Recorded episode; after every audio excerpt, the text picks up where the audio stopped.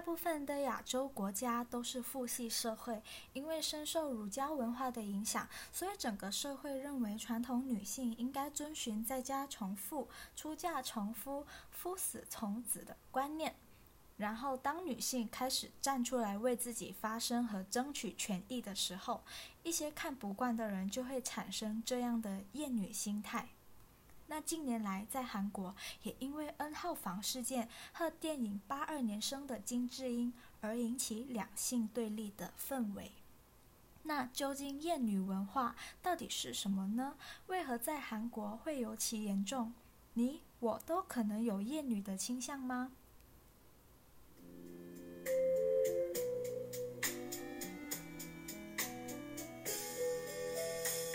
大家好，欢迎收听倾听世心，这边是费蒙女生。那这一集呢，主要是讨论韩国的厌女文化。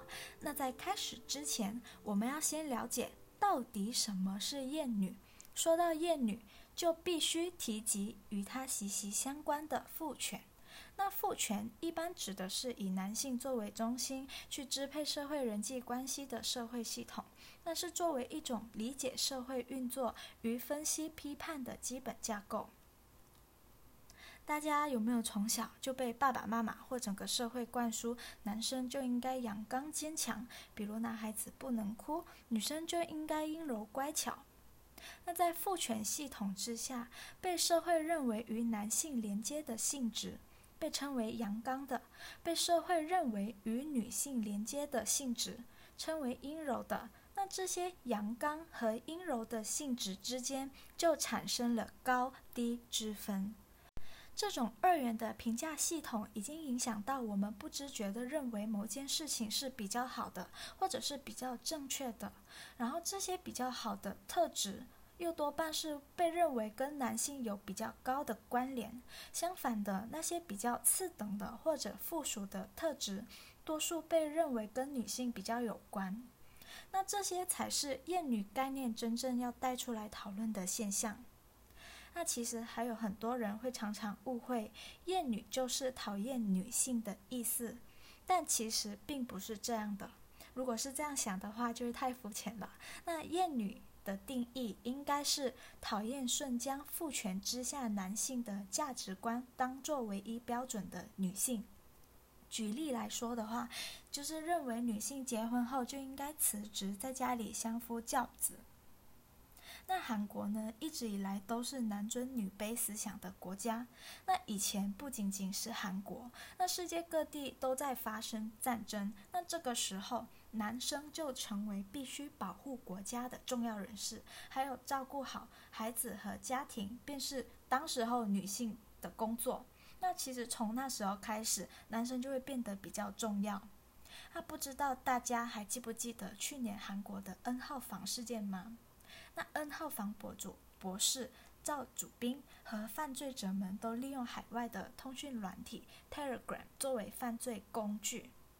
以高薪工作作为幌子，或者是通过 Twitter 寻找一些发性感照片的女性，透过引诱对方点击病毒网址，或者是各种方式得到他们的个资后，然后冒充警察的身份，威胁欺骗这些女性说他们犯了散布猥亵物品的罪。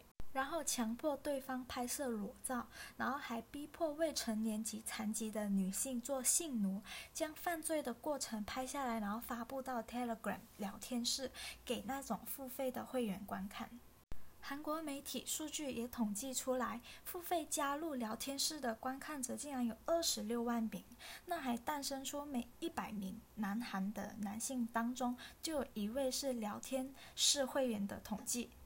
那在韩国，德式刚好是有二十六万台，所以走在路上看到德式的频率越高，就代表遇见聊天室会员的频率有多高。这听起来就让人感到很害怕，更何况是当时候在韩国生活的人。很多人到今天为止都不能理解，为什么有二十多万的人目睹这样的犯罪行为。却整整一年才爆发出来。那我自己是相信，在这二十六万人里面，一定有包含不少有权有势的人在里面。就像前面说到的数据，那我觉得大家要保持理性的角度去思考，因为受害者普遍都是女性，所以认为会员都是男性，但其实实际上也有可能有女性涉及在内，所以其实这样的数据是不太准确的。但是不管怎么样，因为涉及到这么严重的案件，其实当时候韩国的社会有很多人都可以希望马上严惩凶手。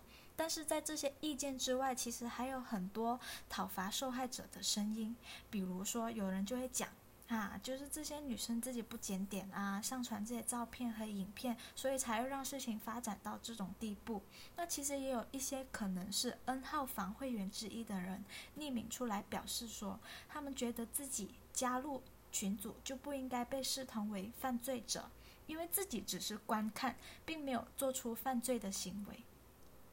那到底为什么在韩国的社会厌女文化会这么严重？那除了厌女的文化，其实厌男文化也很严重。在韩国，女权主义者等同于贬义词。那为什么会这样？那第一点其实就是根深蒂固的父权思想。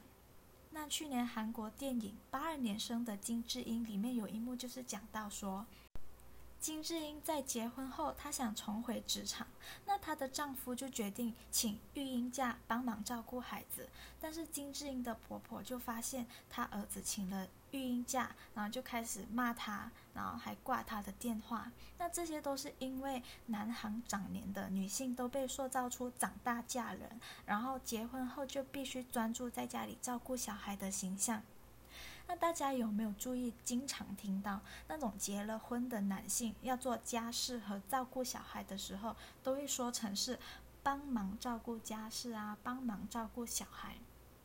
难道就没有人好奇，结婚是两个人的事，那家庭和小孩也是两个人的，为什么说起要做家务或者是照顾小孩的时候，会说成是帮忙呢？那这两个字其实就在表示，女性做家务和照顾小孩都是理所当然的。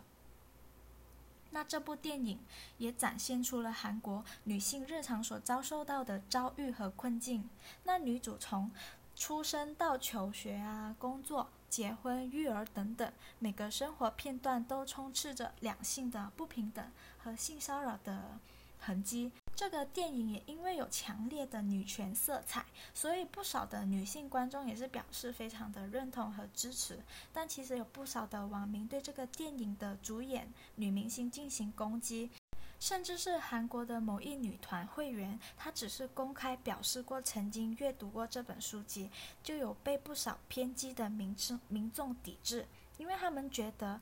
这些女演员，或者是曾经阅读过这本书籍的女明星，就代表她们是认同电影里面受害者金智英的观点，然后有支持女性主义的倾向。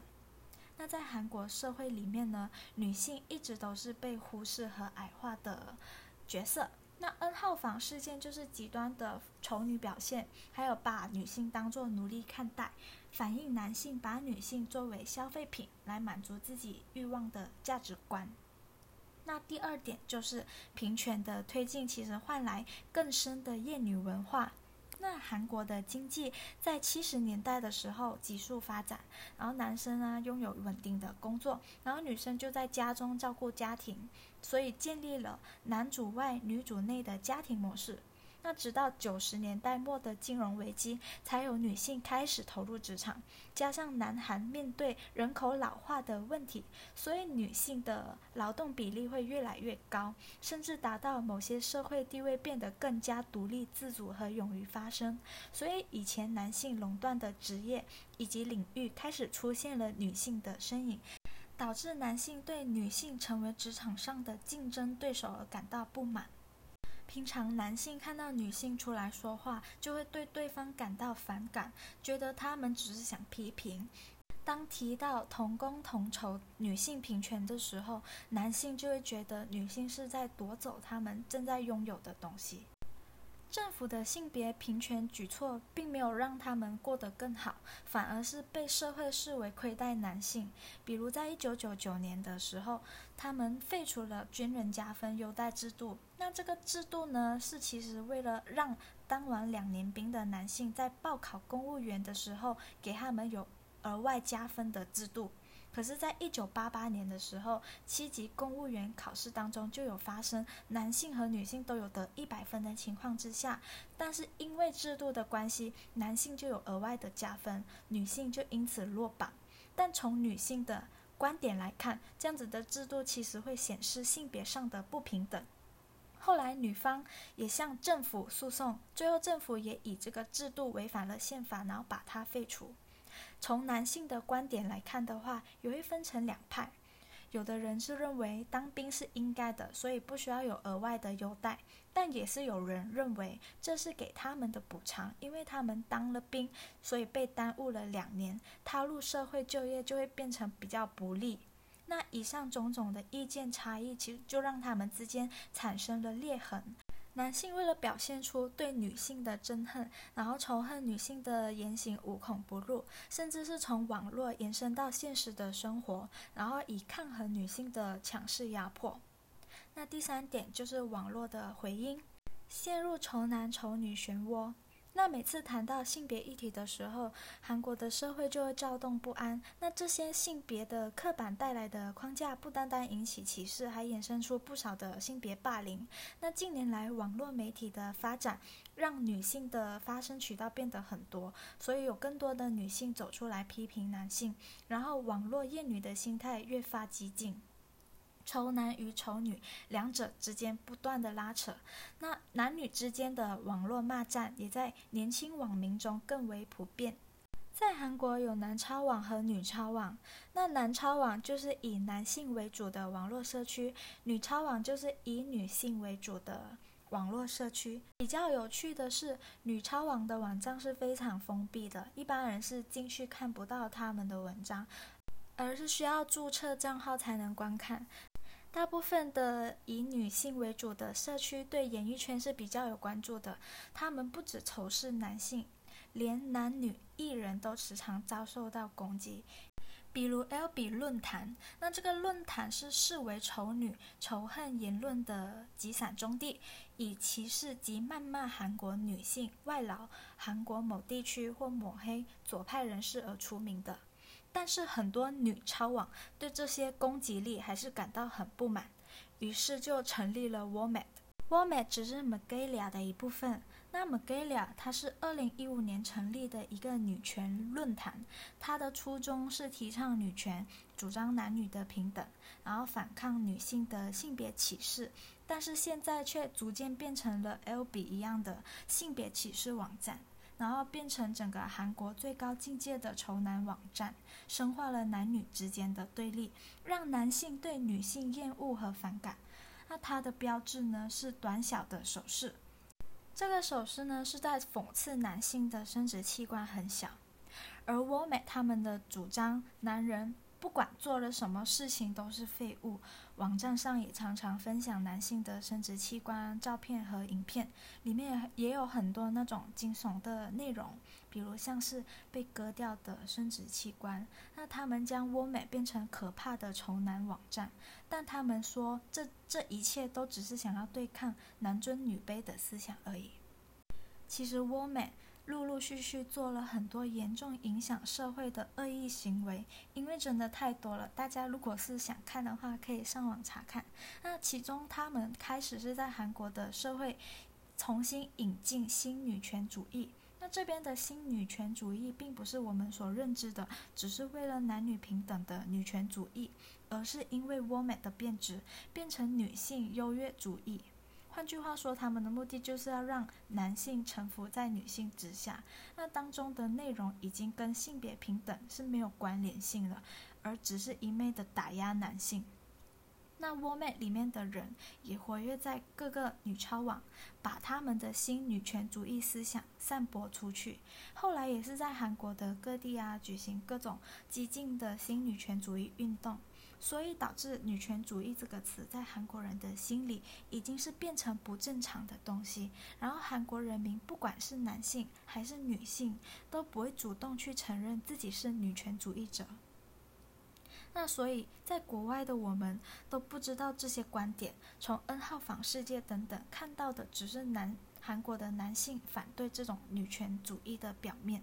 那当时候韩国政府在面对这些问题的时候，可能是早就知道。这些女性的团结力是很强大，可以成为他们的票选，所以政府也做出选择，决定站在女权的这一方。